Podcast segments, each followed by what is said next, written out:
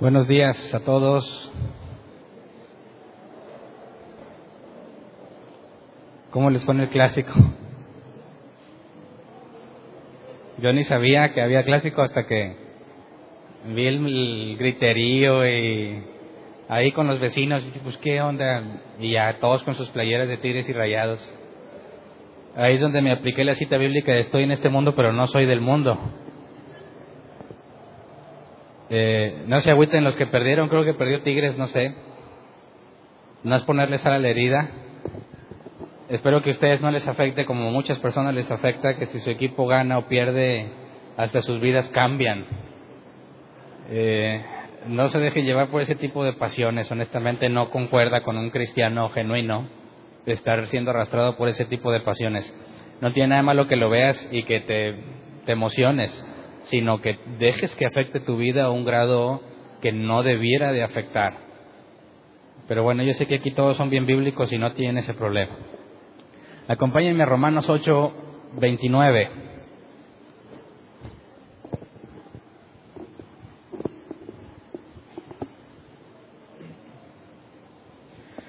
Veamos la segunda parte de la, del tema de la predestinación.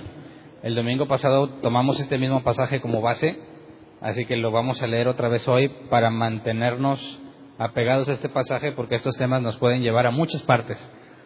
Y si no tenemos un, pasaje base o central, es fácil que terminemos hablando de otras cosas. Entonces, recordemos lo que leímos el domingo pasado, dice, porque a los que Dios conoció de antemano, también los predestinó a ser transformados según la imagen de su Hijo, para que Él sea el primogénito entre muchos hermanos.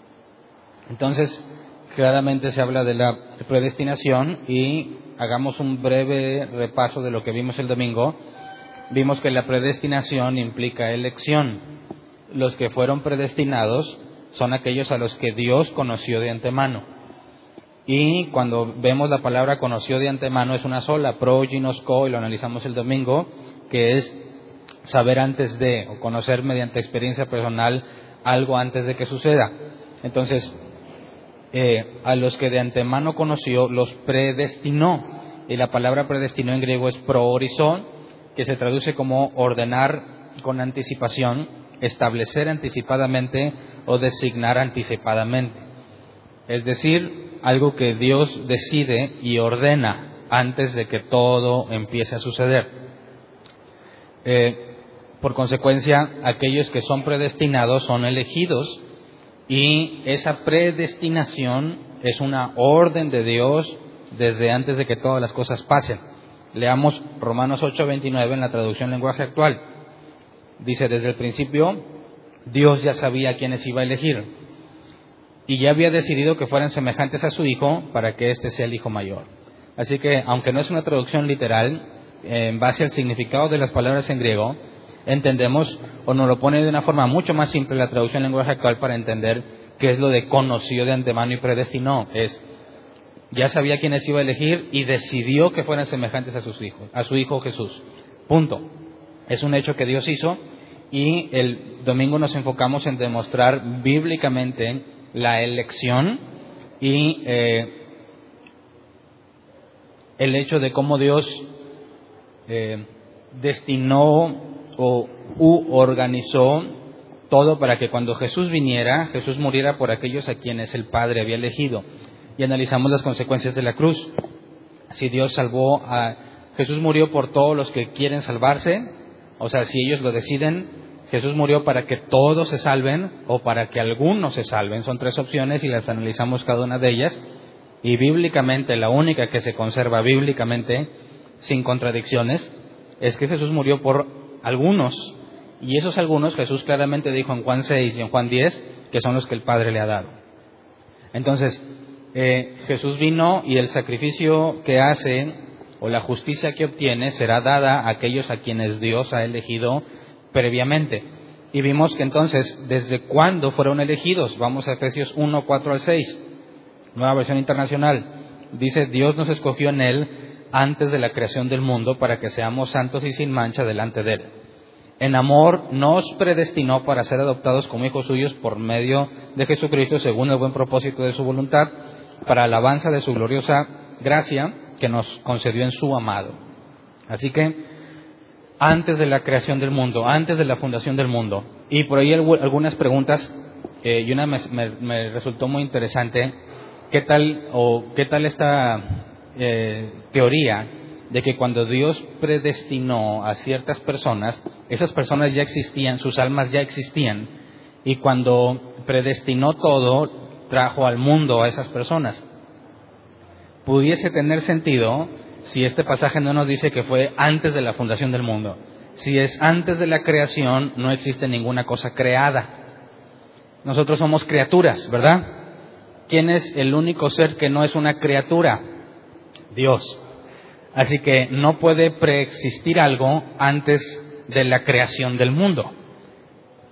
Antes de que nada existiera, solamente está el Padre, el Hijo y el Espíritu Santo. Solamente está Dios y Dios predestinó, eligió y predestinó y luego crea todas las cosas. Así que no hay forma de que haya un ser, una criatura antes de la creación del mundo. ¿Ok? Entonces, eh, analizamos que Romanos 8, 28, 31 nos dice que Dios está a cargo, o Dios, de Dios depende todo el asunto de la salvación. Romanos 8, 28, 31. Ahora bien, sabemos que Dios dispone todas las cosas para el bien de quienes lo aman, los que han sido llamados de acuerdo con su propósito. Pausa. Todo obra para bien, ¿verdad? Muchos cristianos usan esa frase, pero la recortan y se enfocan nada más en decir que todo obra para bien y lo utilizan como algo que da esperanza o que da aliento a las personas que están batallando o están atribuladas. Pero le quitan la parte más importante porque todo obra bien pero para un cierto número de personas, no para todas las personas del mundo. Y a mí me extraña que muchas personas que no son cristianas en Facebook abundan este tipo de mensajes con personajes famosos que muy seguramente ni las dijeron. Pero si pones la foto de un personaje famoso y una frase eh, alentadora, pues la, gente le da like, ¿verdad? O bueno, ya hay más, más opciones que like, ya hay reacciones. Pero si realmente quisiéramos transmitir esta idea, todo obra para bien, tendríamos que decirlo completo, es a los que han sido llamados de acuerdo con su propósito. Es decir, todo obra para bien en el caso de los elegidos, solamente. ¿Me explico? Porque luego salen nuestros amigos ateos y el tsunami, obra para bien el tsunami, y las guerras obran para bien, si todo obra para bien, entonces tratan de probar que esto es falso. ¿Por qué? Porque lamentablemente la gran mayoría del cristianismo promueve frases cortadas, inconclusas, incompletas, que dan aliento, pero no transmiten la verdad del Evangelio, no transmiten la verdad de la Biblia. Así que los únicos que pueden tener consuelo con esta frase son los elegidos. Solamente ellos, ¿verdad? Versículo 29, porque a los que Dios conoció de antemano, también los predestinó a ser transformados según la imagen de su Hijo, para que Él sea primogénito entre muchos hermanos. A los que predestinó, también los llamó. A los que llamó, también los justificó. Y a los que justificó, también los glorificó. Y ese es todo el proceso de la salvación. Dios elige antes de la creación del mundo, predestina antes de la creación del mundo. Y luego, a esos que predestinó, en determinado momento los llama. Y luego de que los llama, los justifica. Y la justicia de Dios, el que es la justicia del griego aprobado por Dios, esa justicia se da como un regalo.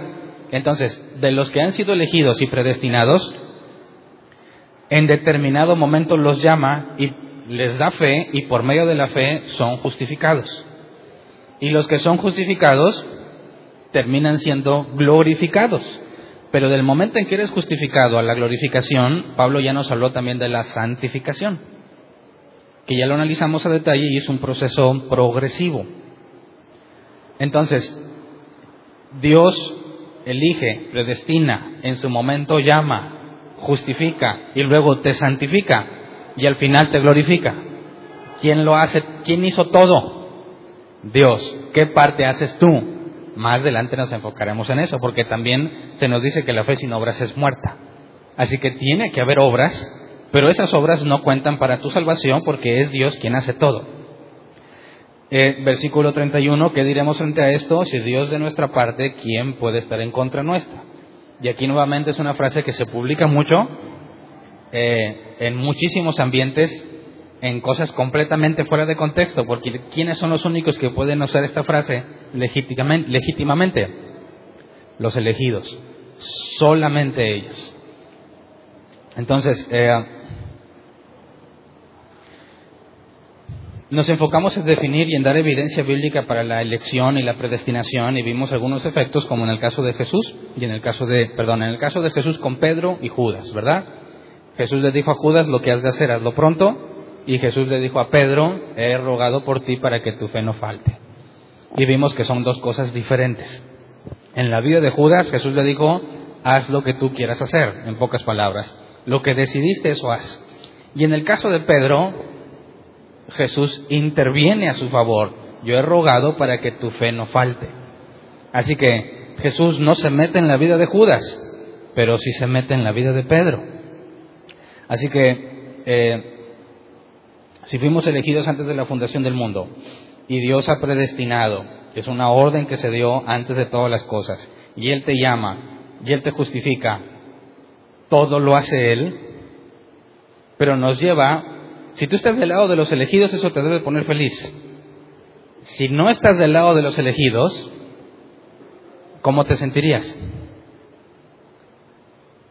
Imagínate, están los cristianos felices porque Dios los eligió y todo. Y dice, oye, yo no soy cristiano, ¿qué me va a pasar a mí? ¿Qué me va a pasar a mí? ¿Cuál es la respuesta bíblica? Cuando un ateo dice, a ver, yo no creo en Dios ni lo quiero hacer, ¿qué va a pasar conmigo? ¿Cuál es la respuesta bíblica? Aunque se oye feo, dice, pues tú vas al lago de fuego. ¿Por qué? ¿Qué he hecho mal? Y puede decirle, bueno, según la Biblia has hecho muchas cosas mal. Y, y empiezan a sacar objeciones muy interesantes y muy lógicas. Por ejemplo, bueno, supongamos que un ateo de esos que son más morales que los cristianos, que sí hay, ¿verdad? Hay ateos que pasan por cristianos y cristianos que pasan por ateos. Y yo reconozco que hay ateos mucho mejor portados que muchísimos cristianos, incluyéndome a mí mismo.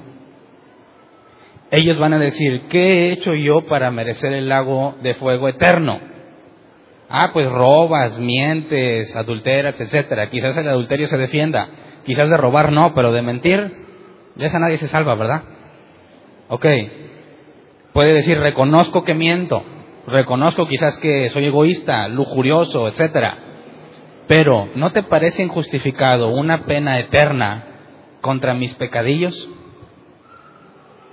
¿Qué acaso mentir, ser lujurioso y egoísta merece una pena eterna, una condena eterna? ¿Te parece eso justo? Entonces, apelan a la justicia y apelan al criterio que Dios utiliza para aplicar un castigo. ¿Y qué te parece esta idea entonces? Si tú vas a ser juzgado en un juicio humano, ¿es la misma pena para aquel que se robó algo? ¿Es la misma pena que aquel que mató a alguien? No. ¿Por qué Dios aplicaría cadena perpetua a aquellos que no han hecho cosas que merezcan una condena perpetua. Y ya te quedas pensando y dices, ah, caray, como que ya no me suena tan justo. Ahora, cuando decimos que Dios predestinó, tenemos dos opciones, te predestinó para salvarte o predestinó para perderte. Y ese es un tema muy difícil de asimilar. ¿Cómo es posible que Dios haya creado personas para que se pierdan y al mismo tiempo personas para que se salven? Y lo peor de todo es que aquellos que predestinó a perderse, todavía les echa la culpa y los castiga eternamente. ¿Qué diría aquel ateo que considera que el castigo eterno es injusto y desproporcionado y le enseñan que Dios no lo eligió y por consecuencia no tiene opción y se va a perder? ¿Qué clase de Dios es el Dios de los cristianos? Si realmente Dios no me eligió para salvarme, entonces no tengo opción. Me voy a perder. Y si ya no tengo opción porque Dios hace todas las cosas, entonces ¿por qué me culpa?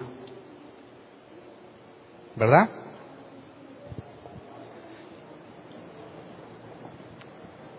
Pablo usa dos ejemplos y uno lo analizamos el domingo pasado, Jacob y su hermano Esaú. Y vimos que era un ejemplo muy interesante porque ambos son hijos de, la, de Abraham, de aquel que recibió la promesa, crecieron en el mismo ambiente, son, o sea, son gemelos, recibieron el mismo cuidado, etcétera, etcétera. Digamos que están en el mismo ambiente. Todas aquellas cosas que pudiésemos igualar en las personas para determinar quién se merece ser salvo y quién no, ellos las tienen. Y Dios escogió a Jacob y aborreció a Esaú. Ahora, la palabra aborrecer se oye muy feo, ¿verdad? Imagínate que están los dos niños así y Dios le dice, tú sí y tú no. ¿Por qué? Y analizamos que Dios, Pablo aclara que eso lo hizo antes de que nacieran, por consecuencia no habían hecho nada bueno ni nada malo. Pero Dios eligió. Entonces entramos en este problema que Pablo no esconde, no oculta, como quizás muchos cristianos tendemos a ocultar las cosas que no comprendemos y que parecen indicar a un Dios malo que contradice lo que nosotros pensamos y decidimos no hablar de esos temas. Son temas tabú. Tú no preguntes, no te atrevas a cuestionar. Tú solamente créelo. No tenemos la respuesta, pero créelo. Bueno, pueden, pueden suceder cosas o pueden presentarse cosas en la Biblia que no podemos comprobar y las debemos de creer. Por ejemplo, la creación. ¿Verdad? ¿Quién estuvo ahí para validar que el escrito sea cierto y, verídico? Pues nadie. Pero si conoces a Dios y Dios ha trabajado en tu vida y Dios te ha mostrado su fidelidad, ¿tienes alguna razón para desconfiar de Él?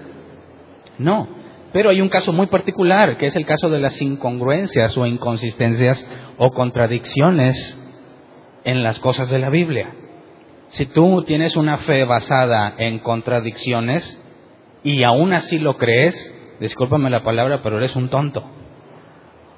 Ninguna persona tendría que tener una fe basada en contradicciones que él mismo sabe que existen. Y sería tan fácil desacreditar el cristianismo con la lógica que nuestros amigos ateos usan, ¿no? Tú dices que es un Dios de amor y sin embargo Dios mandó exterminar a los cananitas. Ah, no dice, y me voy a meter en problemas intencionalmente. No dice, no, Dios quiere que se prohíban los abortos. Y, Dios, y no fue Dios quien dijo, mata todo, incluso los animales. Dices, ah, caray. Leamos la parte donde Pablo menciona a Faraón. Romanos 9, 17 y 18. Dice, porque la escritura le dice al faraón, te he levantado precisamente para mostrar en ti mi poder y para que mi nombre sea proclamado por toda la tierra. Así que Dios tiene misericordia de quien quiere tenerla y endurece a quien Él quiere endurecer. Ahora, esta es una versión modificada, porque lo que leímos el domingo pasado en Éxodo 33, la revelación que Dios le dio a Moisés no es tal cual la dice aquí Pablo. La revelación que Dios le da a Moisés, cuando Moisés le dice, déjame ver tu gloria, lo primero que Dios le dice es, tendré misericordia de quien quiera tenerla y seré compasivo de quien quiera hacerlo. Pero Pablo lo lleva a un extremo, al extremo máximo. ¿Se acuerdan que ya hemos hecho muchas veces ese tipo de ejemplos con otras doctrinas? Las llevamos al, extremo máximo y resulta un ridículo. Ahora, Pablo hace exactamente esto, esto mismo. Entonces, Dios tiene misericordia de quien quiere y endurece a quien Él quiere. Es la consecuencia lógica, ¿no? Si Dios tiene misericordia de alguien, entonces de alguien no. Y, no, y ese de quien no tiene misericordia es porque Dios decidió no tener misericordia. Así que este es el caso extremo. Dios favorece a algunos y endurece a otros. ¿Es válido? ¿Es correcto? Un Dios que dijo, yo no quiero que nadie se pierda, sino que todos procedan al arrepentimiento. Luego Pablo nos dice, Dios tiene misericordia de unos y endurece a otros, se vuelve muy complejo y se vuelve inconsistente y hasta parece contradictorio. Estos temas son la delicia de nuestros amigos ateos. No salen de este tipo de cosas. siempre el sufrimiento en el mundo es el principal argumento en contra del Dios cristiano de la Biblia. Bueno, Dios cristiano no, ¿verdad? Porque Dios no puede ser cristiano. El Dios del cristianismo de la Biblia. Entonces, siempre, siempre que hables con un incrédulo, incluso con muchos creyentes, el tema del sufrimiento y de los juicios de Dios va a salir a relucir. Siempre. Porque es algo que vivimos todos los días. Es algo que cualquier persona experimenta. Y cuando se cuestiona si Dios está en el cielo y controla todo y Él es puro amor y pura bendición y quiere lo mejor para mí y todo obra para bien y todo lo puedo en Cristo, ¿por qué me va así? Entonces estaba este argumento. Dios puede, ante la maldad del mundo, ¿Dios tiene poder para eliminar la maldad del mundo? Sí. Ok, entonces hay dos opciones. La maldad en el mundo sigue, ¿verdad? Sí. Si Dios tiene poder para eliminar la maldad y no la elimina, entonces no es bueno. ¿Verdad? O Dios no tiene poder para eliminar la maldad y entonces no es todopoderoso. Por consecuencia no es Dios. ¿Cuál escoges? ¿Cuál es la menos peor? ¿Sí entiendes el problema? ¿Dios tiene poder para eliminar la maldad? Sí, pero no la elimina. No la elimina entonces, no la elimina porque no quiere. Entonces no es bueno. Quiere eliminarla pero no puede. Entonces no es todopoderoso. Y si Dios no es bueno, no es Dios. Y si Dios no es todopoderoso, no es Dios. Así que parece que es jaque mate cristianos, ¿verdad? ¿Para qué ¿para qué rayos crece en algo que es fácilmente destruido? Con una lógica simple. Cuando Pablo habla, yo fuerza quiero decir que el, autor de los Hebreos es Pablo. Quizás el Espíritu me lo revela. Cuando el autor de los Hebreos dice sobre las cosas básicas y fundamentos del cristianismo, ustedes debiendo ser ya maestros aún están con lechita, nos pone una responsabilidad enorme si no entendemos lo fundamental, todo lo que construyes arriba se va a venir abajo con preguntas como esta. ¿Verdad? Pero si entendemos lo fundamental, que es lo más básico del cristianismo, y parece que son los temas más complejos, parece que los más complejos para nosotros, los difíciles de entender, la Biblia dice que esos son el fundamento. Y si no puedes entender eso, difícilmente puedes entender todo lo demás. Porque lo que entiendas sin el fundamento no tienes la certeza de que sea correcto y te lleva a muchísimas inconsistencias en el sentido bíblico y nos lleva a muchísimas faltas de respuesta. Cuando te pregunten por qué eres cristiano, ¿qué respondes? Dices, bueno, pues porque Dios me transformó. Pues eso dices tú. Yo te veo que sigues pecando. Bueno, pero yo lo creo en fe. Pues sí, ahí están las personas que dicen que son un gato, y dicen que tienen espíritu de gato y hablan el idioma de los gatos y están plenamente seguros que son un gato y ponen el cristianismo al mismo nivel de ellos, ¿verdad? Porque dicen, mira, yo te veo y no eres un gato, pero dices que tienes fe. El cristiano dice, yo soy santo. pues yo no te veo santo, según el mal entendimiento de la santidad, ¿verdad? Que piensan que santidad es perfección. Bíblicamente santidad es apartado para. Pero dicen, a ver, tú dices que eres cristiano y eres una nueva persona, pero yo te veo igual. Así que tú estás igualmente perturbado mentalmente como aquellos que se sienten perros o gatos, o lamentablemente como hombres que aseguran que son mujeres o mujeres que aseguran que son hombres. Y muchos ateos tratan de identificar el cristianismo como una enfermedad mental. Estás loco y debían declarar una enfermedad. Entonces, cuando te preguntan, ¿tú por qué eres cristiano? ¿Qué respondes? ¿Cómo le haces para responder y no caer en la misma categoría de enfermos mentales? Porque es imposible que expliques cosas como estos argumentos que promueven. La respuesta correcta, bíblicamente hablando y entendiendo lo que es la fe, pistis, ser persuadido, tú no podrías decir que eres cristiano porque Dios te convirtió. Claro que Dios te convirtió, ¿verdad? Pero eso no promueve ningún tipo de esfuerzo mental o proceso racional en el cual tú hayas participado. Ahora, bíblicamente tampoco es mi, no es mi intelecto lo que me acerca a Dios, pero las cosas de Dios y el razonamiento no son cosas separadas. Una persona tranquilamente puede decir, ok, yo me acerqué al cristianismo quizás por muchísimas razones, que hablando el lenguaje ateo, para él no cuenta el poder de Dios y la fe porque él dice que no existe. Pero cuando tú analizas la Biblia y todo, dices, ¿sabes qué? Yo estoy convencido que no hay una mejor perspectiva de toda la creación, de todo el universo que el cristianismo. Porque aún el ateísmo tiene cosas que no puede explicar, que el teísmo sí explica.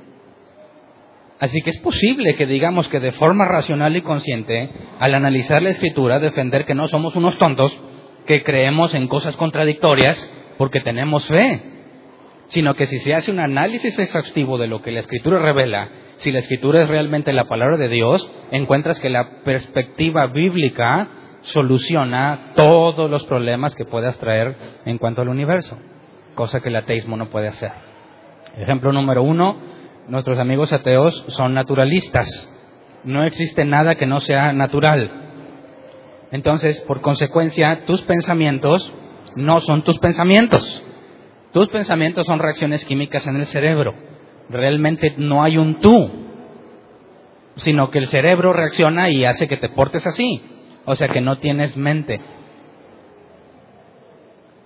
Entonces, ah, caray, entonces, ¿por qué habría de creer cualquier cosa que tú me digas? ¿Verdad? Ahora, ellos creen en moléculas que se convirtieron en seres humanos, de moléculas a humanos, y no saben explicarlo cómo. Ellos pueden explicar a partir de que hay materia. Una vez que hay materia, ellos le agregan tiempo y azar y tienes humanos. Pero pregúntales de dónde vino esa materia. No, pues no. El Big Bang. Bueno, ¿y el Big Bang quién lo provocó? No hay respuesta. Para los teístas eso es simple, simplísimo. Abres la Biblia, capítulo 1, ahí está la respuesta, ¿verdad? Dios creó todo. Ay, pues qué fácil. Ni le, ni le echaste ganas, ni, ni experimentaste. Eh, ya nos meteremos más en esos temas cuando hablemos de apologética, sobre todo en los temas de los que están en el área de maestros. Pero entonces, nosotros hagamos el esfuerzo por explicar la predestinación, que parece un concepto muy contradictorio por la propia Biblia y tratemos de encontrar lo razonable de este asunto y porque no hay ningún problema al tratar de resolver el asunto del mal en el mundo. Pablo propone este caso práctico de Faraón y nos deja en claro que Dios tiene misericordia de unos y endurece a otros. Pero entonces, Pablo, al llevar ese argumento al extremo, o, o llevar el pasaje de que Dios tiene misericordia de quien quiere, ¿se lo inventó o realmente proviene de la escritura? Vamos a Éxodo 10.1. Y demostraremos en este pasaje que Pablo no se lo inventó y al llevarlo a un extremo no está mintiendo ni está sacando conclusiones incorrectas. Dice de Éxodo 10.1, el Señor le dijo a Moisés, ve a hablar con el faraón. En realidad, soy yo quien ha endurecido, ha endurecido su corazón y el de sus funcionarios para realizar entre ellos mis señales milagrosas. Así que, ¿qué es lo que está diciendo literalmente Dios aquí? Dios le dice a Moisés lo que Pablo nos dice. Dios tiene misericordia de quien quiere y endurece a quien él quiere. Y Dios le dice a Moisés, yo he decidido, o sea, Dios, endurecer a Faraón y a su gente, sus funcionarios. Así que es un hecho que no podemos negar. ¿Estás de acuerdo conmigo? No podemos negar que Dios deliberadamente endurece a Faraón y a sus funcionarios. Así que realmente tendríamos un problema serio, ¿no? ¿Dónde está el amor de Dios aquí? Y sobre todo, la responsabilidad de Faraón y sus funcionarios. Si Dios ha decidido endurecerlos, ¿son culpables de lo que hicieron? Por lógica, no. No podrían ser culpables porque ellos no hicieron lo que quisieron, sino que Dios los endureció. Y por consecuencia, las cosas que hicieron es responsabilidad de quién? De Dios, ¿o no? Pablo saca a la luz ese tema. Leamos Romanos 9:19. Dice, pero tú me dirás, entonces, ¿por qué todavía nos echa la culpa Dios? ¿Quién puede oponerse a su voluntad? ¿Entiendes la pregunta? Quizás cuando leemos así de seguido Romanos y vemos esta pregunta dices, pues sí es cierto, pero no, quizás no podemos entender la profundidad de esta pregunta. No nada más es porque nos culpa, aquí está implícito. Si Dios tiene el control de todo y endurece a Faraón, es imposible que lo culpe de pecado. Es imposible que tenga la libertad de elegir si Dios lo endureció. Así que todo juicio que Dios haga a una persona que Él endurece sería injusto. Y si Dios es injusto, ya no es Dios. ¿Me explico? Ahora, qué excelente que Pablo saque esta pregunta por, sus, por voluntad propia. Le está diciendo, a ver, entonces resulta este problema. ¿Cómo puede ser que cualquier persona que sea condenada al fuego eterno, al lago de fuego eterno, pueda ser culpable cuando Dios escoge a, quién salva y a quién no? Entonces, eh, este asunto de la pregunta que trae Pablo, si leemos que Dios tiene misericordia de quien quiere y endurece a otros, quisiera para efectos de avanzar en el tema que viéramos lo que la palabra endurece en el griego, lo que Pablo usó, significa. Cuando dice que Dios tiene misericordia de quien quiere y endurece a quien quiere, la palabra endurece es el griego escleruno o escleruno, y creo que de ahí viene escleriosis. ¿Y qué, cómo se traduce? Endurecer a ser inflexible. Escleruno o escleruno proviene de escleros, que se traduce como algo que no se mueve, algo que es duro o violento, en sentido figurado, terco, obstinado o que no se somete. Entonces, literalmente puede ser una, un material rígido completamente que no se mueve, no es flexible, y en sentido figurado es algo que, usando ese mismo ejemplo, es alguien necio, obstinado, que a pesar de que sabe que le está haciendo algo daño, no se mueve. Y en esa categoría estamos los seres humanos, ¿sí o no?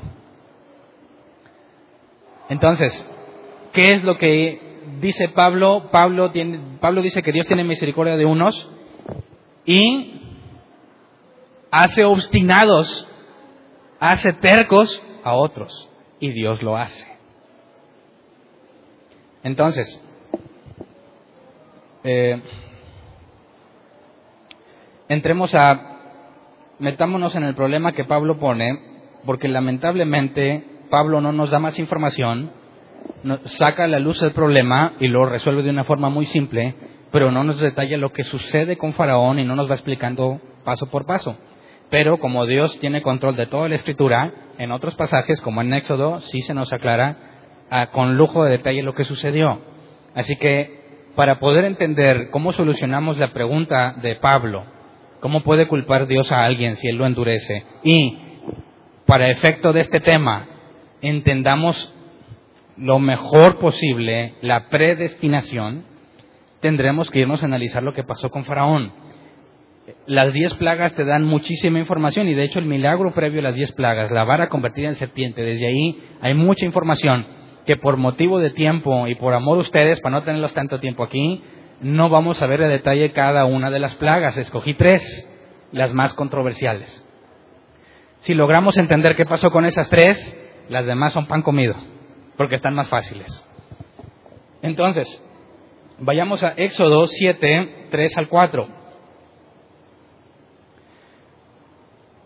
Texto que nos ayuda a entender todo lo que pasó con las plagas y que sobre todo nos mete más en problemas. Dice Éxodo 7, 3 al 4, yo voy a endurecer el corazón del faraón y aunque haré muchas señales, milagros y prodigios en Egipto, él no les hará caso. Entonces descargaré mi poder sobre Egipto. Con grandes actos de justicia sacaré de allí los escuadrones de mi pueblo, los israelitas. Y aquí ya tenemos un problema muy grave. Dios dice que va a endurecer el corazón de Faraón y a pesar de todos los milagros, va a seguir necio. Y por eso va a descargar su poder. ¿Cómo que por eso?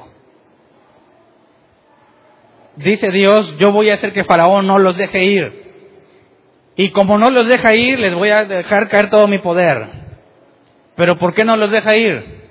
Faraón, porque Dios lo endurece. Así que ¿por qué razón Dios descargaría su poder sobre ellos si es Dios quien los mantiene endurecidos? ¿Verdad? Así que este es el pasaje que nos trae problemas al analizar lo que va a pasar con las plagas. Porque Dios claramente está diciendo que aunque los endurece, los castiga. Analicemos entonces el caso de las palabras que usa el hebreo, que son distintos al griego, ¿verdad? En las diez plagas vas a encontrar que cuando Dios, cuando la escritura dice que Dios endurece, Dios usa tres palabras diferentes que se nos traducen como endurecer. La primera palabra es kasha, que se traduce como duro, severo, feroz o cruel. Duro, severo, feroz o cruel. La segunda palabra es kasaj, que se traduce como eh, firme, fuerte, constante.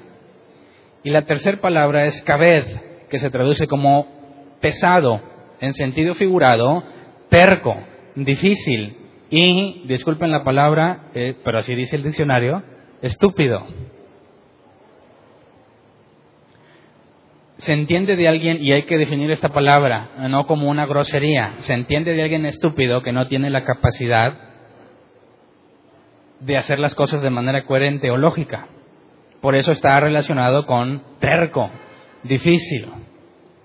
Pongamos un ejemplo para aclarar lo que Dios está haciendo aquí. La persona que fuma y se está acabando con sus propios pulmones, se oye feo, pero hay que aplicarle esta palabra.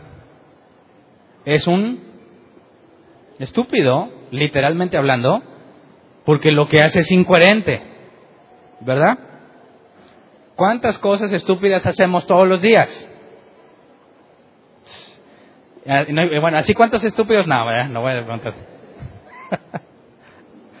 ok, entonces, estas tres palabras las usa. Cuando Dios dice que endurece, kasha, duro, severo, feroz o cruel, está haciendo que Faraón se mantenga severo, con crueldad, a pesar de lo que Dios está haciendo. Digamos que Dios está haciendo que se sienta capacitado para rebelarse contra Dios. Que es lo que la gran mayoría de nuestros amigos ateos hacen, ¿no? Ah, pues que venga Dios y me lo diga. Se sienten capaces de enfrentar a Dios y el mismo Job hizo eso, ¿verdad? Y cuando Dios vino y habla con Job, ándele, Job ya nomás, no, pues de oídas te había oído. Ahora mis ojos te ven, locamente hablé. Pero aquellas personas a quienes se aplica la palabra kasha son ese tipo de personas que se sienten firmes, severos, crueles para enfrentarse con Dios. Cuando se le aplica la palabra kasaj, que se traduce como firme, fuerte o constante, es alguien que permanece firme ante una situación. Es decir, si alguien te dice, ¿sabes qué? No deberías estar haciendo eso. Pero él está endurecido, según la palabra kazaj, es alguien que dice, de aquí no me muevo, no me importa, permanezco firme en mi postura. Esto puede ser bueno o puede ser malo. Un cristiano debería estar siempre firme, ¿verdad? Pero en el sentido de que Dios endurece a Faraón, no está hablando de una cosa positiva, sino de una cosa negativa. Así que Dios hace que permanezca firme en su negación del poder de Dios. Porque todo el asunto entre Dios y Faraón es que Faraón no reconoce a Dios, ¿verdad? Y la palabra caber pesado aplica cuando Dios hace que alguien sea terco en su persistir, que sea obstinado, porque la palabra caber es, en sentido figurado, estúpido, terco, difícil. Entonces, la palabra corazón, porque vemos que Dios endurece su corazón, la palabra corazón en hebreo es lev, hombre interior, mente, voluntad. Entonces, cuando Dios endurece el corazón de Faraón, ¿qué área de Faraón está afectando? Su mente, su voluntad, la capacidad que tiene para tomar decisiones. Dios endureció a Faraón. Ok, veamos tres ejemplos. Primer plaga, la plaga de sangre. Éxodo 7, 19 al 23. Dice, dijo también el Señor a Moisés, dile a Aarón que tome su vara y extienda el brazo sobre las aguas de Egipto para que se conviertan en sangre sus arroyos y canales y sus lagunas y depósitos de agua. Habrá sangre por todo el territorio de Egipto hasta en las vasijas de madera y de piedra. Moisés y Aarón cumplieron las órdenes del Señor en presencia del faraón y de sus funcionarios. Aarón levantó su vara y golpeó las aguas del Nilo, y toda el agua del río se convirtió en sangre. Murieron los peces que había en el Nilo, y tan mal olía el río que los egipcios no podían beber agua de allí, por todo Egipto se veía sangre. Sin embargo, mediante sus artes secretas, los magos egipcios hicieron lo mismo, de modo que el faraón endureció su corazón, y tal como el Señor lo había advertido, no les hizo caso ni a Aarón ni a Moisés. Él, como si nada hubiera pasado, se dio media vuelta y regresó a su palacio. La palabra aquí endureció es kazaj, firme. En este caso, Dios dice que Faraón endureció su corazón, ¿verdad? Pero ya leímos que Dios dijo que Él fue quien lo endureció. Así que este pasaje nos está diciendo dos cosas. Dios lo hizo y Faraón también. ¿Verdad? ¿Cómo es esto posible? Ok, quizás podemos entender que Faraón se apantalla con la sangre, pero sus magos hacen lo mismo y dices, un truco, ¿verdad? Permanece firme en su postura porque sus magos demostraron que lo que está haciendo Aarón es un simple truco. ¿Se acuerdan que, Dios, que dijimos o leímos que Dios endurecería a Faraón y sus funcionarios? Si tú sigues leyendo, y no lo voy a leer hoy por motivo de tiempo, pero si tú sigues leyendo, toda la gente si el agua que tenían guardada, aún en las vasijas, se convierte en sangre, ya no hay nada que tomar. ¿Qué hicieron? Se pusieron a cavar hoyos para encontrar agua potable. Es decir, Dios no convirtió toda el agua que existía en sangre, simplemente la que estaba en el río, la que tenían guardadas, y nos dice que creo que duraron seis o siete días con ese problema. Pero entonces, cuando Dios ataca el Nilo, el Nilo era una deidad de los egipcios. Era una especie de Dios que les provee de todo lo que necesitaban. Sin el Nilo no podían subsistir. Así que Dios está mostrándoles que su, una de sus principales deidades, Dios tiene control sobre eso. Pero como los magos también echaron ahí su truco, Dios hizo que Faraón permaneciera firme en su postura. Plaga de granizo, Éxodo 9, 25 al 30. El granizo arrasó con todo lo que había en los campos de Egipto y con personas y animales, acabó con todos los cultivos y derribó todos los árboles.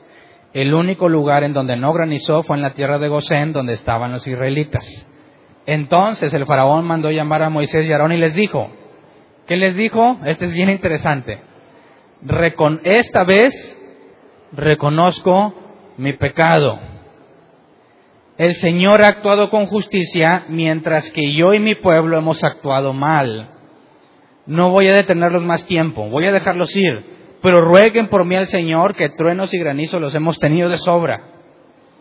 En cuanto yo salga de la ciudad, le contestó Moisés, elevaré mis manos en oración al Señor y cesarán los truenos y dejará de granizar. Así sabrás que la tierra es del Señor. Sin embargo, yo sé que tú y tus funcionarios aún no tienen temor de Dios, el Señor.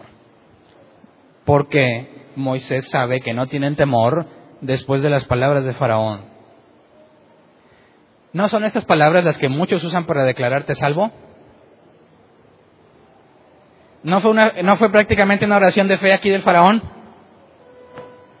¿Sí o no? Nomás le faltó decir creo en Jesucristo, pero reconozco mi pecado y todo, dime si no está aquí. Aquí está. Aquí hay un problema entonces para aquellos que enseñan eso, ¿verdad? Porque si una oración de fe te salva, y es casi lo mismo que Faraón hizo porque Dios lo endureció. Ah, es que todavía no venía Jesús. ah, bueno, entonces ¿cómo se salvó Abraham? Ah, caray.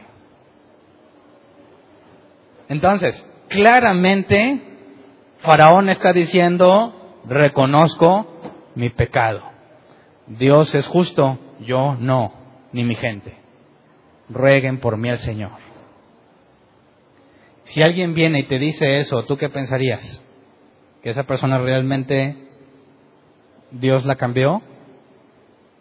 Y le dices, bienvenido hermano. ¿Sí? ¿Por qué Moisés en el versículo 30 dice, sin embargo, yo sé que tú y tus funcionarios aún no tienen temor de Dios el Señor? ¿Lo dijo bien falso Faraón? ¿O Moisés sabe algo que ellos no saben? ¿Eh? Acuérdense de los pasajes que leímos, el que dije que nos, nos tiene muchos problemas, Éxodo 7. Yo endulceré su corazón. Así que cuando Faraón dice, perdónenme, ¿qué le dice Moisés? No. Tú y tus funcionarios no tienen temor de Dios el Señor. Estás pidiendo perdón, pero no temes a Dios. ¿Cómo puede estar seguro? Una posibilidad es que haya sido bien falso Faraón a la hora de decir eso.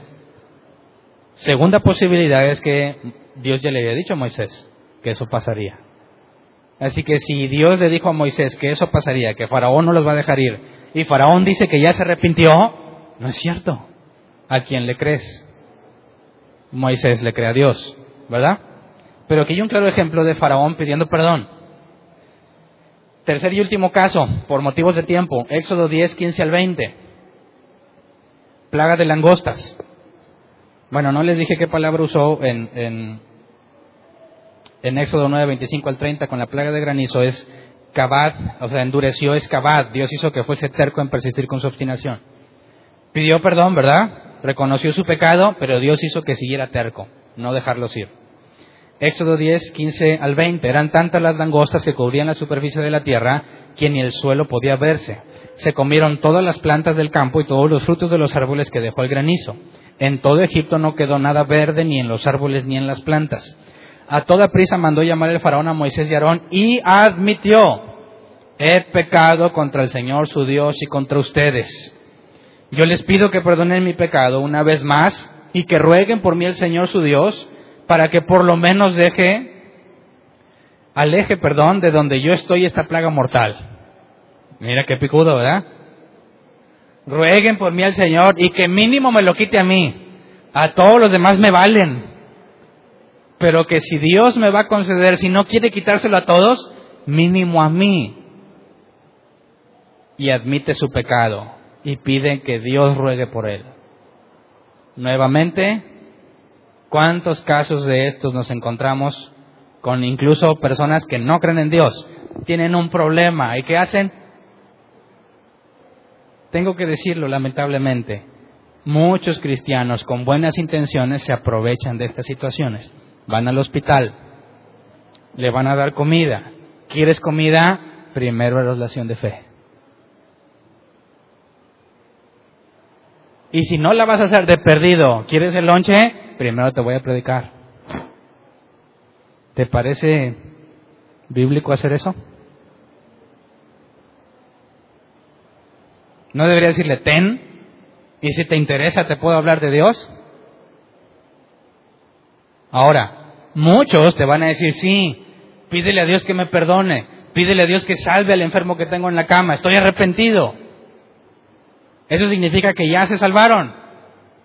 Claro que no, es la reacción que cualquier persona haría con ciertas condiciones que ahorita veremos en el caso de Faraón. Porque hay ateos que ni aún eso, ¿verdad? No, mira, me importa poco. Aunque me muera yo y mi familia, jamás confesaré ese Dios falso. Como dijo Richard Dawkins, Dios egoísta, psicópata, como psicópata, el peor agente de la historia que solo busca que lo amen a él, que destruye naciones enteras, que juzga injustamente, etcétera, etcétera, etcétera. Entonces, dice, a toda prisa mandó llamar el faraón a Moisés y admitió, he pecado contra el Señor, ¿verdad? Versículo 18, en cuanto Moisés salió de la presencia del faraón, rogó al Señor por el faraón. Y el Señor hizo entonces que el viento cambiara y que un fuerte viento del oeste se llevara las langostas y las echara al mar rojo, al mar rojo, perdón. En todo Egipto no quedó una sola langosta. Y ahí, si ahí le leemos hasta ahí, dirías, y todo fue felicidad, ¿verdad? Dios aceptó el perdón de Faraón y dijo, Faraón, pues, ¿para qué nos andamos peleando, hombre? ¿Ya agarraste la onda? Pues ya, ahí muere. No, dice el versículo 20, pero el Señor endureció el corazón del Faraón y este no dejó que los israelitas se fueran. Así que aquí pudo haberse solucionado todo el asunto, ¿sí o no? ¿Sí o no? Y Dios dijo, no, no te perdono, endurezco tu corazón. ¿Por qué un Dios de amor haría eso? Y aquí la palabra endureció es kazaj, que es la misma que vimos en el ejemplo anterior. permanece firme en su postura. Entonces, a pesar de los ruegos de parte de Faraón, Dios decide endurecerlo. Dios quiere librar a su pueblo. Faraón ya dio síntomas de que los va a dejar ir. Y Dios dice, no, todavía no acabamos. Tengo más. Aún hay más. ¿Te parece, te parece necesario que siga? ¿No dirían eso ya es rudeza innecesaria? Si lo que Dios quiere es que las cosas se arreglen, ¿no te parece que fue una buena, hubiese sido un buen momento para dejar las cosas por la paz? Pero Dios dice no y sigue trayendo más problemas hasta que Dios acabe. Entonces, Dios quiere librar a su pueblo, endurece a Faraón para que no los deje ir. Luego Dios castiga a Faraón porque no deja ir a su pueblo. ¿Quién está obrando mal? Dirías, pobre Faraón. Hombre, le llovió el pobre, ¿verdad? Está bien, está bien, ya me equivoqué. Y Dios dice, no, ¿cuál? Te voy a endurecer, no los dejas ir. Faraón, bueno, entonces no te vas. Ah, no los dejas ir. Ándele, lo castigo. Faraón, pero está bien, me arrepiento. Y Dios dice, no, te endurezco. No se van. Y como no los dejas ir, voy a matar a todo primogénito. ¿Quién es el loco? ¿Quién es el malo en la historia? Pero tú crees en Dios. ¿Cómo te defiendes entonces? Ok, ¿qué clase de Dios tenemos? ¿Es Faraón una marioneta en las manos de Dios? Para mal, Dios está haciendo que Faraón haga lo que él quiere, ¿verdad? Ok. En el caso de nosotros que nos decimos, somos salvos, ¿eres una marioneta de Dios? Mira, si Faraón es marioneta de, marioneta de Dios, Dios no, no es justo que lo castigue, ¿verdad? Si tú y yo somos meros marionetas de Dios que no deciden nada, no es justo que te recompense. Así que tanto el fuego, lago de fuego eterno como la presencia de Dios o la eternidad con Dios, ambos serían injustos. Pero Dios es justo. Entonces, volvamos al asunto de Pablo para solucionar esto. Romanos 9, 16 al 19. Por lo tanto, la elección no depende del deseo ni del esfuerzo humano, sino de la misericordia de Dios. Y lo quise incluir porque el viernes, digo, el domingo pasado lo analizamos y vemos que no es nada de lo que tú hagas. Y aquí está el ejemplo de Faraón bien claro, ¿verdad? Aunque Faraón parece que le echa ganas para arreglar las cosas, Dios dice, no, tú no, y no me importa lo que hagas. Y cuando vimos que también un cristiano, cuando vimos el tema del miércoles, el pecado que muere en mí, un cristiano hace las cosas mal, Dios le dice, a pesar de que andas mal, yo te escogí para salvarte. Entonces, es claro que no depende de lo que tú hagas, ni, ni lo bueno que haces, ni lo malo que haces. Versículo 17, porque la escritura le dice al faraón, te he levantado precisamente para mostrar en ti mi poder y para que mi nombre sea proclamado por toda la tierra. Así que hay un objetivo en lo que Dios está haciendo. Dios no nada más se está divirtiendo como con faraón, como pensarían muchos, o como pudieses concluir lógicamente. Dios se, ensaña y se divierte con el sufrimiento de todos ellos. Así que eh, aquí nos dice Pablo que el propósito de Faraón es mostrar el poder de Dios y para que el nombre de Dios sea temido por toda la tierra. Dice versículo 18, así que Dios tiene misericordia de quien Él quiere tenerla y endurece a quien Él quiere endurecer. Pero tú me dirás, entonces, ¿por qué todavía nos echa la culpa Dios? ¿Quién puede oponerse a su voluntad? versículo 20 al 24. Respondo. Primera respuesta de dos respuestas que provee Pablo para esta pregunta. Número uno, y esa es la más fácil. ¿Quién eres tú para pedirle cuentas a Dios? Punto. Si es cierto que el Dios, que Dios es el ser máximo y supremo, ¿quién eres tú para pedirle cuentas? Y entonces nuestros amigos ateos van a decir, ah, bueno, es que no sabía. Hubieras dicho eso desde un principio perfectamente claro. ¿Cuántos quedan satisfechos con esa respuesta? Pues claro que no. Es cierto, ¿verdad? Es cierto que, pues bueno, si Dios es el ser máximo, no soy nadie para preguntarle. pero creo que no es una respuesta correcta. Pero Pablo lo primero que deja en claro es eso. ¿Quién eres tú para pedirle cuentas a Dios? ¿Acaso le dirá la olla de barro al que la modeló, ¿por qué me hiciste así? ¿No tiene derecho el alfarero de hacer del mismo barro unas vasijas para usos especiales y otras para fines ordinarios? ¿Y qué si Dios, queriendo mostrar su ira y dar a conocer su poder, soportó con mucha paciencia a los que eran objeto de su castigo y estaban destinados a la destrucción? ¿Qué si lo hizo para dar a conocer sus gloriosas riquezas a los que eran objeto de su misericordia y a quienes de antemano preparó para esa gloria? Estos somos nosotros, a quienes Dios llamó no solo de entre los judíos, sino también de entre los gentiles. O sea que Pablo nos está, la respuesta, además de que no puedes preguntarle a Dios o demandarle que te explique, como quiera te dice, un asunto que no les leí. Intencionalmente no les dije ese capítulo, no les mencioné esa parte de la escritura, porque cuando Pablo te dice que soportó con mucha paciencia a los que eran objeto de su castigo y estaban destinados a la destrucción, estos no son los que Dios predestinó para destruir, sino que te está diciendo algo que no tomamos en cuenta para nada y que nuestros amigos ateos tampoco toman en cuenta. Este error consiste en tomar a todas las personas como buenas inicialmente. Y si todos somos buenos y Dios endurece, ¿quién es el malo? Dios. Pero si leímos que Romanos 3 dice que no hay bueno ni uno, no hay ningún justo, nadie busca a Dios, ¿qué significa que Dios endurezca el corazón? ¿Y cuál es el punto inicial de Faraón que no consideramos para nada, pero que nos va a traer la solución a este asunto? Leamos Éxodo 5, todo el capítulo 5. Porque en nuestro esquema de pasajes que hemos visto, Dios parece ser el malo, ¿verdad? Es el malo de la historia, es el injusto. Y pobrecito Faraón, y pobrecitos de nosotros si no creemos en Dios. Pero leamos Éxodo 5.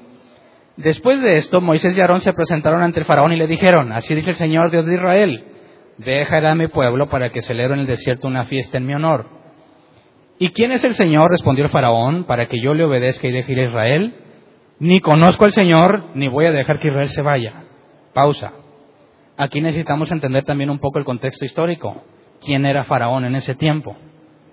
El ser más poderoso del mundo. Así de simple. Es el mayor imperio que existía. Pongamos lo mínimo del continente de aquel lado, ¿verdad? No se caca con los mayas. Pero del, del mundo que ellos conocen, aunque no puedo asegurar que ya llegado a México, ¿verdad?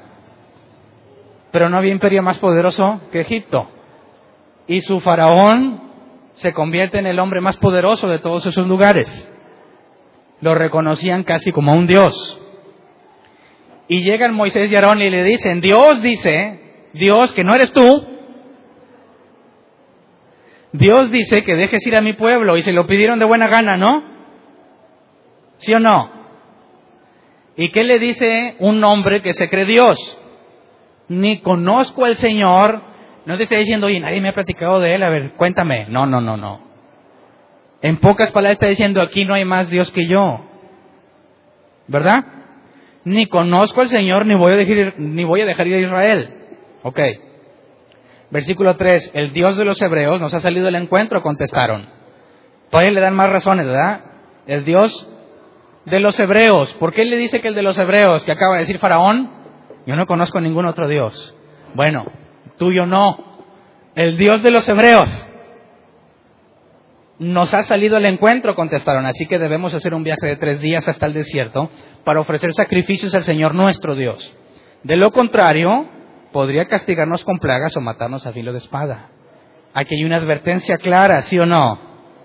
No ha pasado nada milagroso, no hay ninguna plaga ni nada, y le dice, Dios lo está pidiendo porque nuestro Dios es dueño de nosotros. Tú, aunque son esclavos de Egipto, le están diciendo también aquí, tú no eres nuestro dueño. Tenemos un dueño que es nuestro Dios y que es verdadero Dios, aunque tú no lo reconozcas. Y este Dios que es dueño de nosotros, incluso dueño de él, de Faraón, podría castigarnos si no nos dejas ir. Versículo 4. Moisés y Aarón, replicó el rey de Egipto, ¿por qué distraen al pueblo de sus quehaceres? Si fuese mexicano hubiera dicho, pónganse a jalar, ¿verdad?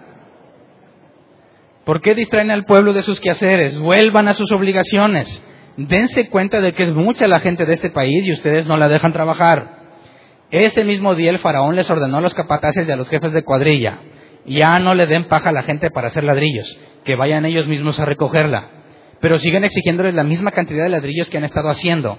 No les reduzcan la cuota, son unos holgazanes, y por eso me ruegan, déjanos ir a ofrecerles sacrificios a nuestro Dios. Impónganles tareas más pesadas, manténganlos ocupados. Aún, perdón, así no harán caso de mentiras. Los capataces y los jefes de cuadrilla salieron de ahí y fueron a decir al pueblo, así dice Faraón, ya no voy a darles paja. Vayan ustedes mismos a recogerla donde la encuentren. Pero eso sí, en nada se les rebajará la tarea. Versículo 12 fue así como el pueblo se esparció por todo Egipto para recoger rastrojo y usarlo en lugar de paja. Los capataces no dejaban de apremiarlos y decirles, cumplan con su tarea diaria como cuando se les daba paja. Además, esos mismos capataces del faraón golpeaban a los jefes de cuadrillas de cuadrilla israelitas que ellos mismos habían nombrado y les preguntaban, ¿por qué no, por qué ni ayer ni hoy cumplieron con su cuota de ladrillos como antes lo hacían? Imagínate cómo, qué pensaron todos de Moisés, ¿verdad? ¿Quién tuvo la grandiosa idea de ir a decirle a Faraón eso? Moisés y Aarón. ¿Cómo les está yendo a consecuencia de que se atrevieron a decirle eso al hombre que se cree Dios? Pues les está yendo como en feria. Versículo 15. Los jefes de cuadrillas israelitas fueron entonces a quejarse entre Faraón Dijeron, vamos a hablar con él. Debe ser una persona civilizada. Hablando se entiende la gente. Es imposible que cumplamos con la cuota porque ya tardamos más tiempo en juntar la paja. Negociemos, ¿verdad? Si nos baja la cuota, no hay bronca. Seguimos jalando. Ya no le hagas caso a Moisés. Está loco. ¿Me explico? Si ellos estuvieran seguros de que Moisés dice la verdad, no estarían dispuestos a negociar con Faraón. Dice entonces, los jefes de cuadrillas israelitas fueron entonces a quejarse ante el faraón. Le dijeron, ¿por qué su majestad trata así a sus siervos? Alto, están contradiciendo a Moisés, ¿sí o no? Moisés dice que no son de él, sino del Dios de los hebreos. Y estos van y le dicen, eh, acuérdate que somos tus siervos. ¿Cómo reacciona Faraón? Bueno, versículo 16, ya ni paja recibimos, a pesar de eso, se nos exige hacer ladrillos y como si fuera poco se nos golpea. La gente de su majestad no está actuando bien. Respuesta del sabio faraón, Araganes, Araganes, exclamó el faraón, eso es lo que son, por eso andan diciendo, déjanos ir a ofrecerles sacrificios al Señor. Ahora vayan a trabajar, no se les va a dar paja, pero tienen que entregar su cuota de ladrillos. Los jefes de cuadrilla israelitas se dieron cuenta de que estaban en un aprieto cuando se les dijo que la cuota diaria de ladrillos no se les iba a rebajar. Así que al encontrarse con Moisés y Aarón, que los estaban esperando a la salida, imagínate a Moisés y Aarón, va todo el pueblo a decirle, no hombre Moisés, vamos a deshacer el mugreo que hiciste. Vamos a negociar con Faraón, le vamos a decir que somos sus siervos y esperemos que todo salga bien.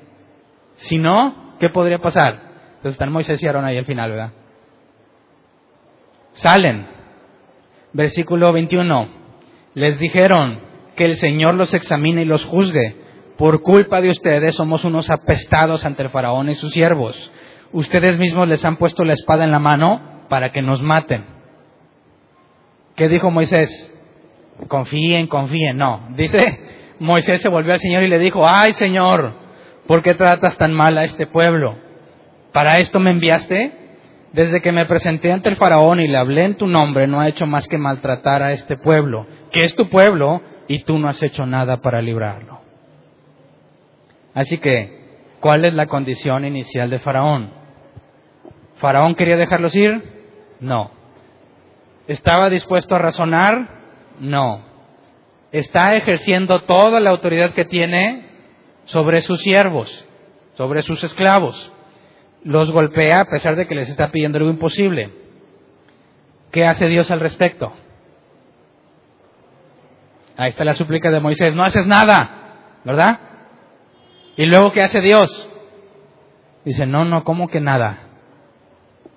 Faraón ya tomó su decisión, ¿verdad? ¿Dios lo forzó? No, libremente decidió. ¿qué le dice Dios a, a Moisés? Esto que ha hecho con ustedes, y no nada más eso, los doscientos y cacho de años que estuvieron esclavizados, lo que pasó cuando mataron a todos los hijos varones de los israelitas, todo eso Dios lo dejó impune. Y está diciendo, a partir de este momento voy a hacer justicia. Por todo lo que Faraón merece. Y los milagros que va a mostrar van a provocar que Faraón recapacite intelectualmente.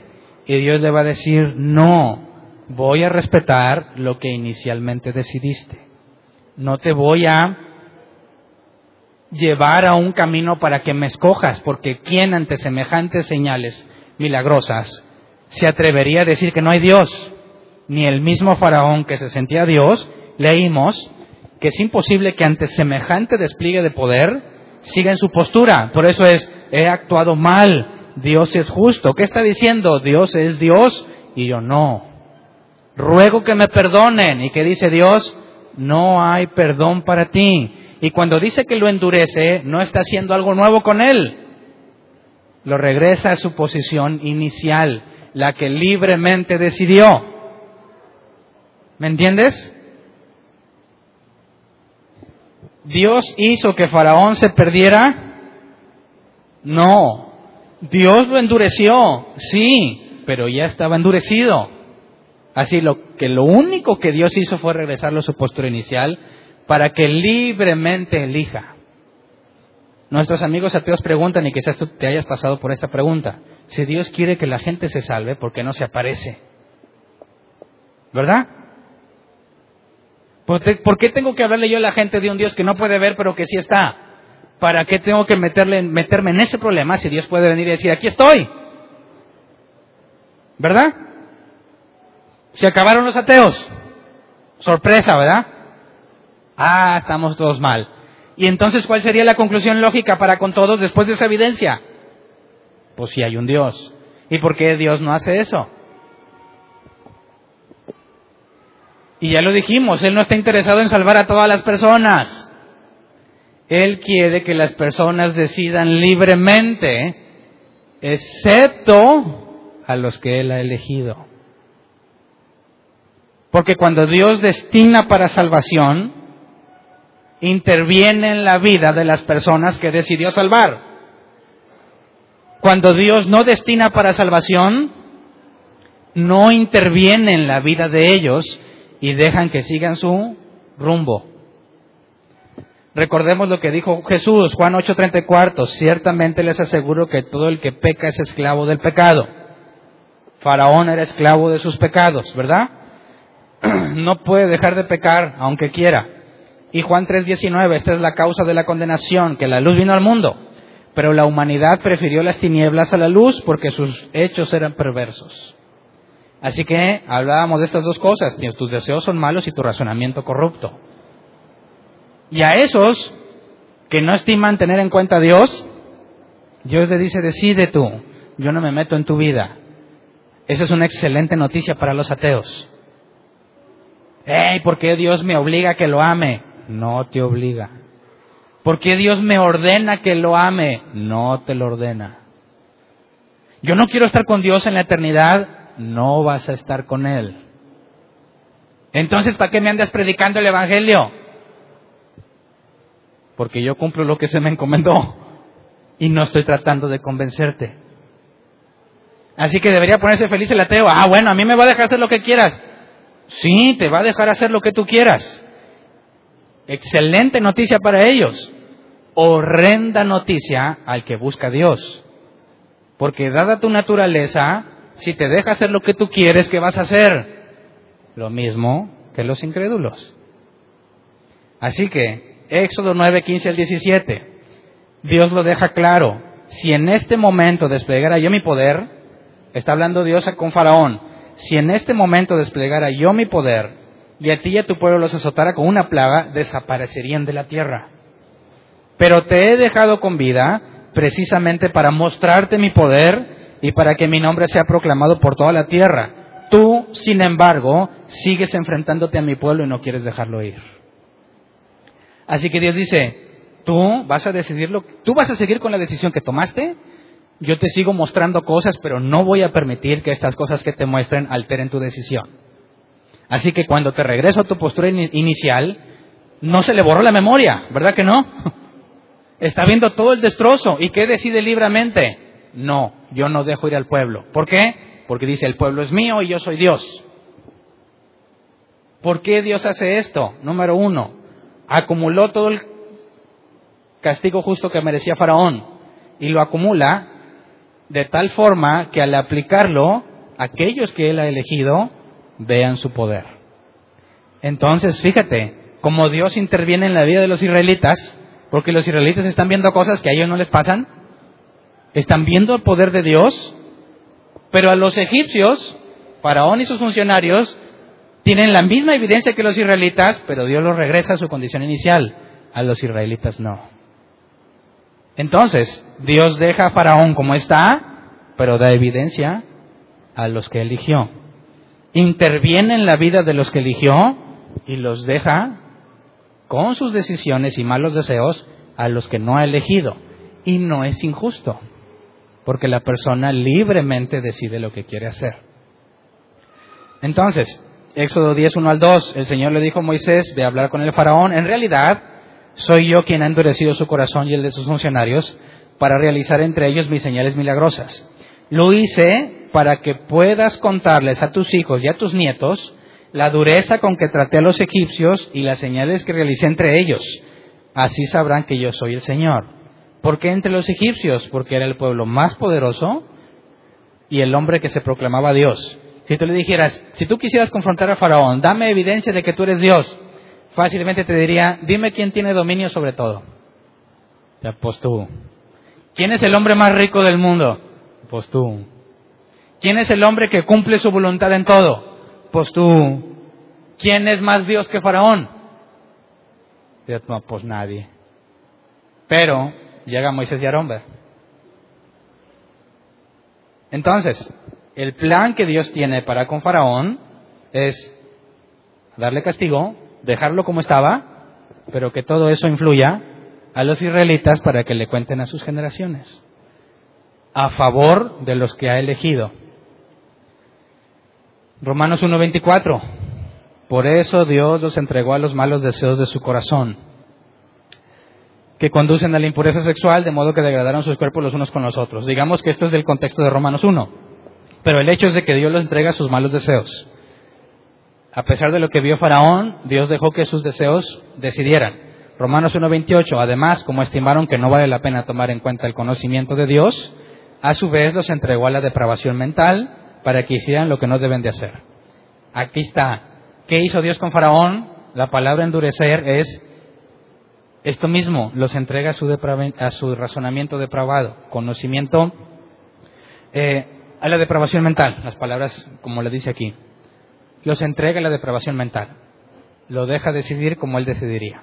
Entonces, ¿cómo funciona la predestinación? Dios eligió y predestinó. Aquellos que son predestinados a salvación, Dios lo influirá en sus vidas. Por eso dice que a los que predestinó llamó. No llegaron solos. ¿Verdad que no?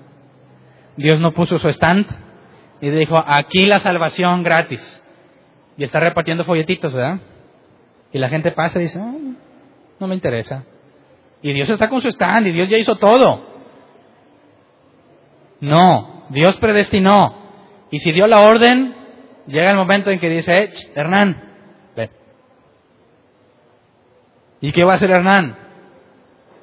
Pues va a ir. O le va a decir Hernán, no, no, ya, no quiero nada. Espérame, una cosa es invitar y otra cosa es el llamado de Dios. Te podrán invitar muchas veces a la iglesia y dijiste que no. Pero cuando Dios te llama, no te está preguntando. Cuando Dios te llama, te dice, ven, como Pedro en la barca. Señor, si eres tú, que camine en el agua. ¿Qué le dijo? Ven. ¿Y qué hizo Pedro? Caminó. ¿Era imposible para Pedro caminar en el agua? Definitivamente. Pero ante la orden de Jesús, ¿qué hizo Pedro? Lo imposible. Jesús dijo, la salvación es imposible para los humanos, posible para Dios. ¿Qué hace Dios cuando te dice, ven? Algo que es imposible para ti. acudir a Dios. ¿Verdad? A Faraón no le dijo, ven. A Faraón le dijo, no. Eso nos lleva a un conocimiento de Dios completamente distinto al que la mayoría de los cristianos predican. Génesis 50:20, es verdad que ustedes pensaron hacerme mal, dice José a sus hermanos, pero Dios transformó ese mal en bien para lograr lo que hoy estamos viendo, salvar la vida de mucha gente. Dios eligió a Josué, le hacen cosas malas y ¿qué hace Dios? Interviene en su vida. Deja que lo vendan, que lo maltraten, se va de esclavo, que le acusen falsamente de violación. Y Dios lo hizo para su bien.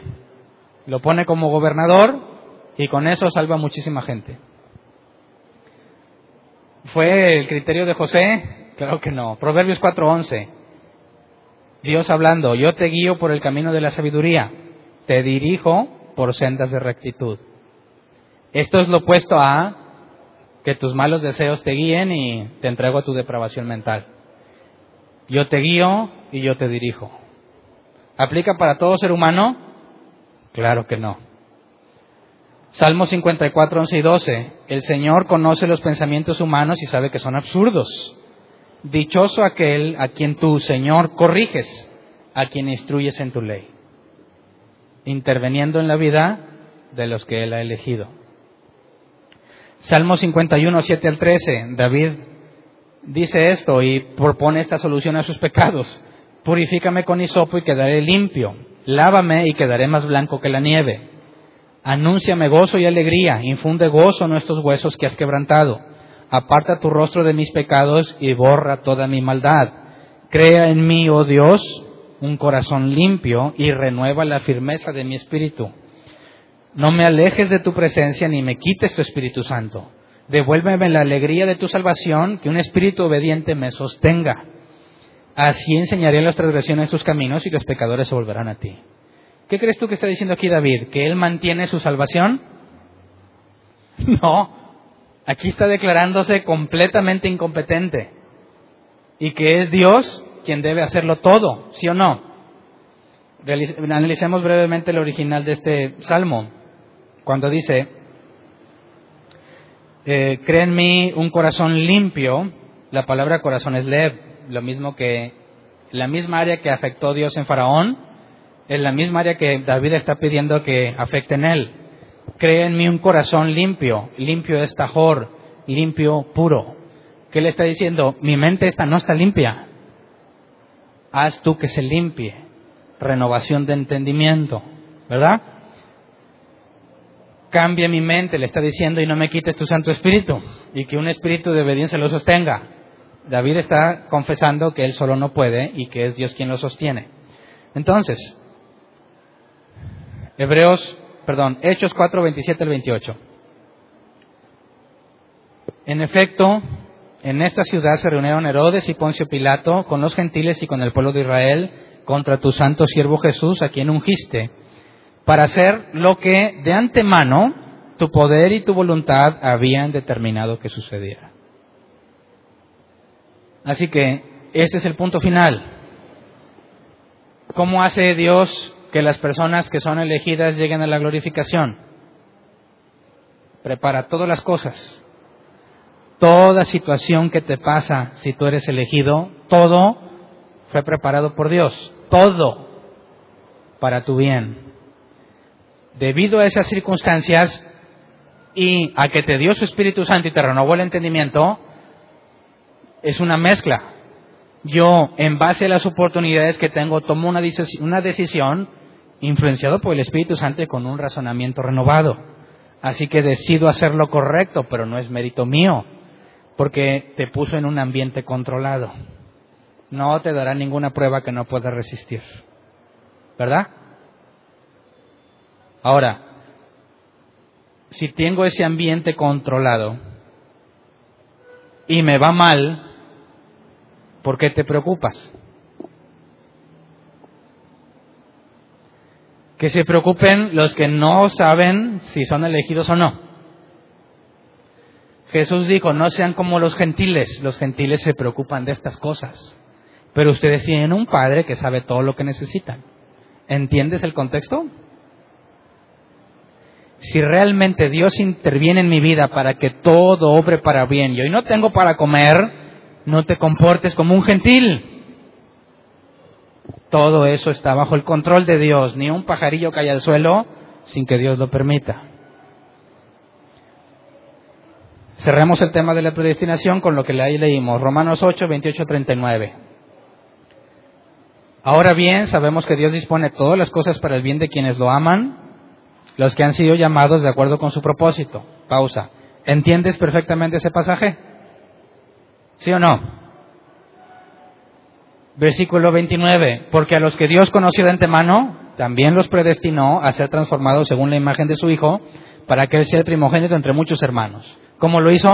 Tiene todo el ambiente controlado para que sus elegidos, con su Espíritu Santo y su renovación intelectual, tomen las decisiones correctas. Versículo 30, a los que predestinó, también los llamó, a los que llamó, también los justificó, y a los que justificó, también los glorificó. Ahí está el orden, Dios sigue teniendo control, aunque tú decides y los no elegidos deciden, por medio de las circunstancias, Dios hace todo. Versículo 31, ¿qué diremos frente a esto? Si Dios de nuestra parte, ¿quién puede estar en contra nuestra? ¿Entiendes qué significa esto? ¿Existe una posibilidad de que te pierdas? Es imposible, porque no depende de mí. Y si pequé mucho, ¿quién está en contra tuya si el juez ha decidido organizar todo para que te vaya bien? ¿Quién contra ti? Si Dios contigo, ¿quién contra ti? Versículo 32, el que no escatimó ni a su propio Hijo, sino que lo entregó por todos nosotros, ¿cómo no habrá de darnos generosamente junto con Él todas las cosas? ¿Para qué andamos deprimidos y afanados y preocupados? 33. ¿Quién acusará a los que Dios ha escogido? Satanás es el acusador. Dios es el que justifica. Y si Él te regaló la justicia, ¿qué puede hacer Satanás en contra tuya? Nada. ¿Qué puedo hacer yo en contra mía? Nada. ¿Verdad? ¿Quién condenará? Versículo 34.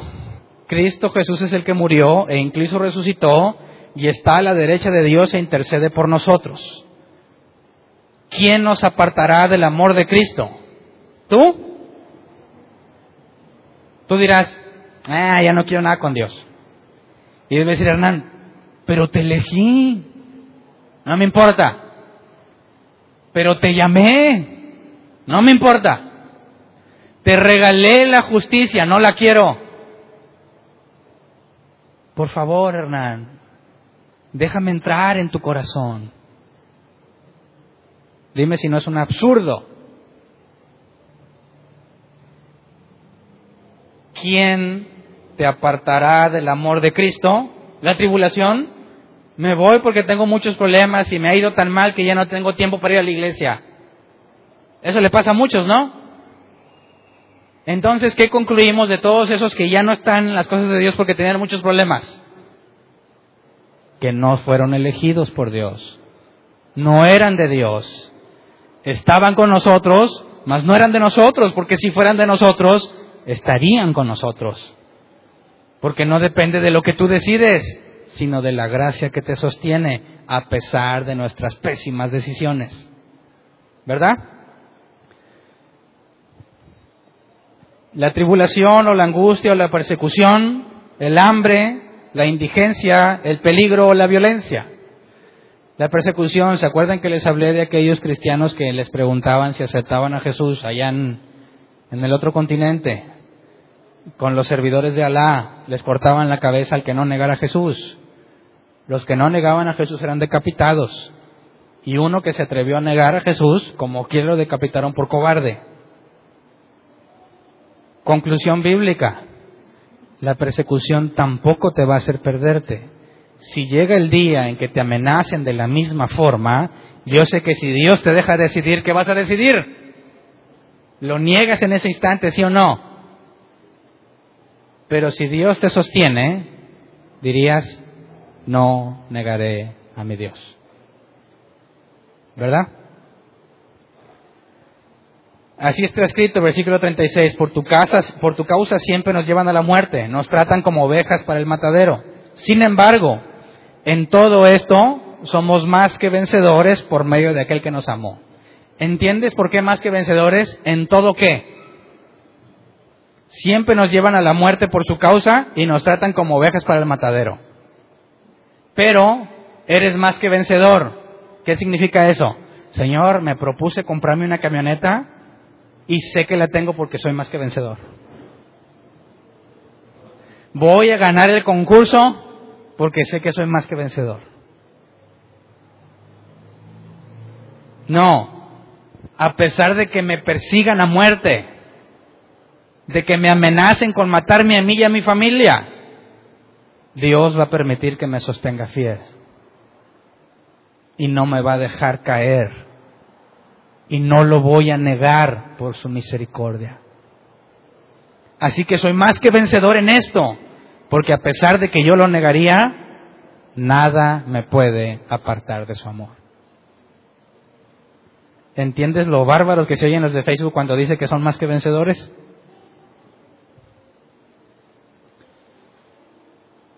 Versículo 38, pues estoy convencido de que ni la muerte, ni la vida, ni los ángeles, ni los demonios, ni lo presente, ni lo porvenir, ni los poderes, ni lo alto, ni lo profundo, ni cosa alguna en toda la creación podrá apartarnos del amor que Dios nos ha manifestado en Cristo Jesús nuestro Señor. ¿Quién de aquí es más fuerte que todo esto que está aquí, de manera que asegure que se puede perder la salvación?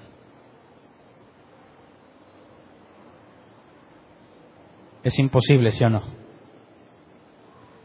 Y es una excelente noticia para los que son hijos de Dios. ¿Cierto? Entonces, si la predestinación es cierta, ¿para qué evangelizas?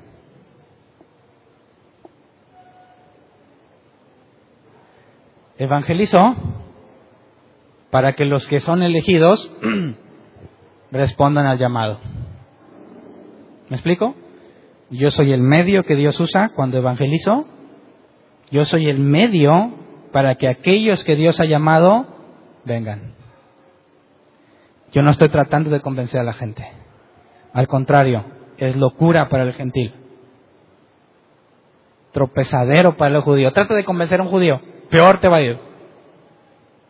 Tropezadero al judío, locura para el gentil. Entonces, ¿por qué predicas eso? Si nadie te va a hacer caso, porque los que han sido llamados responden a la voz de su pastor. Mis ovejas oyen mi voz, dijo Jesús, y me siguen. Y nadie las arrebatará de mi mano. Y la voluntad del Padre es que yo la resucite el día final, dijo Jesús. ¿Entiendes por qué evangelizas? Entonces, pongámonos de pie.